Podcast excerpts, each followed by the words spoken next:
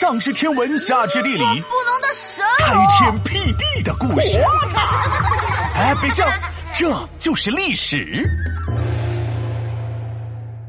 清军入关，看门人变成带路人。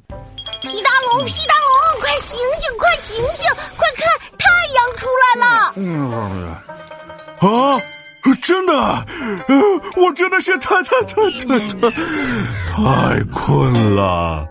别困，别困，快点兴奋，看我闹闹，精神振奋！嗯呃嗯嗯嗯，看你还兴奋，我现在是看你气不打一处来。要不是你昨天非拉着我给你讲歪脖术，我能错过看夕阳，然后在景山熬夜一整晚改看朝阳吗？哼！哎呀，皮大龙，你想一想啊，你们龙宫上下谁看过故宫凌晨四点五十分的太阳啊？就你皮大龙一个呀！啊，照你这么说，我还要谢谢你喽。哎呀，别客气，都是好朋友嘛，你也不需要请我吃饭，给我买礼物，送我好吃的啥了，再给我讲一段故事，就算感谢吧。讲什么故事？你昨天跟我说，李自成的起义军打进了北京，崇祯帝在歪脖子树上自缢，明朝灭亡。但是接下去并不是李自成建立的大顺朝，而是皇太极建立的清朝。关键是因为一个叫吴三桂的人，这个人到底是谁呀？哦，你说他呀？嘿嘿，这个吴三桂原本是明朝一大将，山海关外守边疆。突然明朝灭了亡，李自成他要当大王，吴三桂犹豫再三，接受大顺的招降。所以他投靠李自成了吗？原本是这样，但是万万没想到，吴三桂带着军队快要到北京的时候，就突然折返回去了。啊？是出门忘了锁门，还是忘了关水电煤气啊？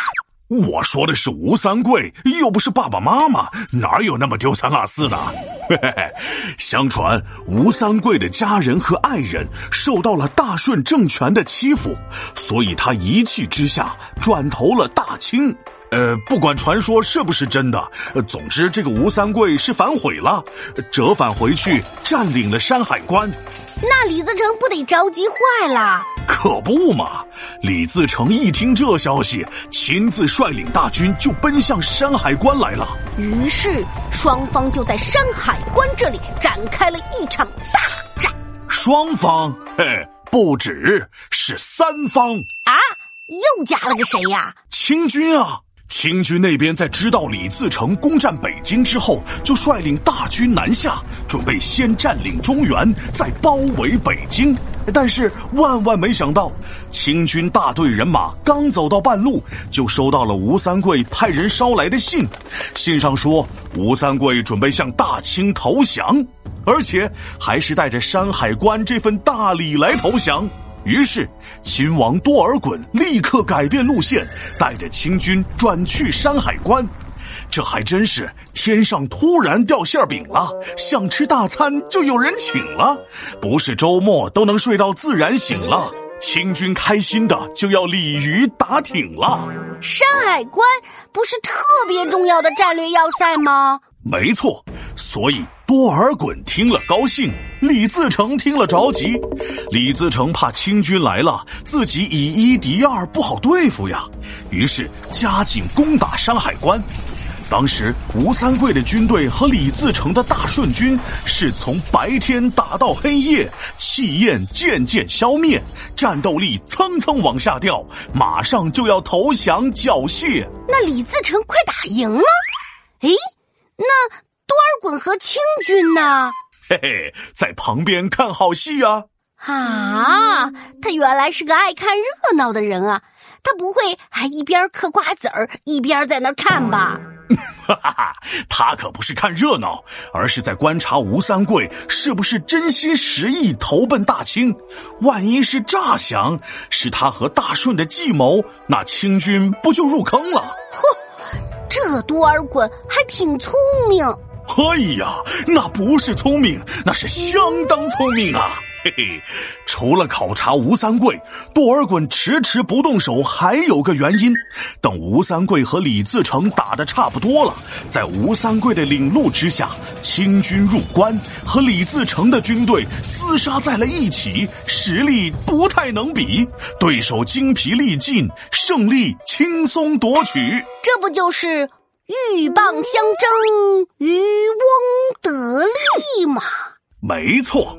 清军轻松进入山海关后，更没有什么能阻拦他们的了。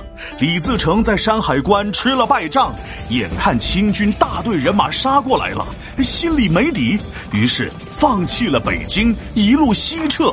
而大清的顺治皇帝也顺利进驻北京，开始了对全国的统治。原来是这样啊！还真是听皮大龙一个小故事，胜读一小时的书啊！那当然，也不看看是谁讲故事。嘿嘿，哎哎，不对呀，我才反应过来，闹闹，明明是你的错，耽误了我看夕阳，还让我在景山熬了一整夜，为什么最后变成了我讲故事给你补偿啊？皮大龙敲黑板，历史原来这么简单。清军加上吴三桂，大败李自成的军队，入关之后力不废，建都北京大都会。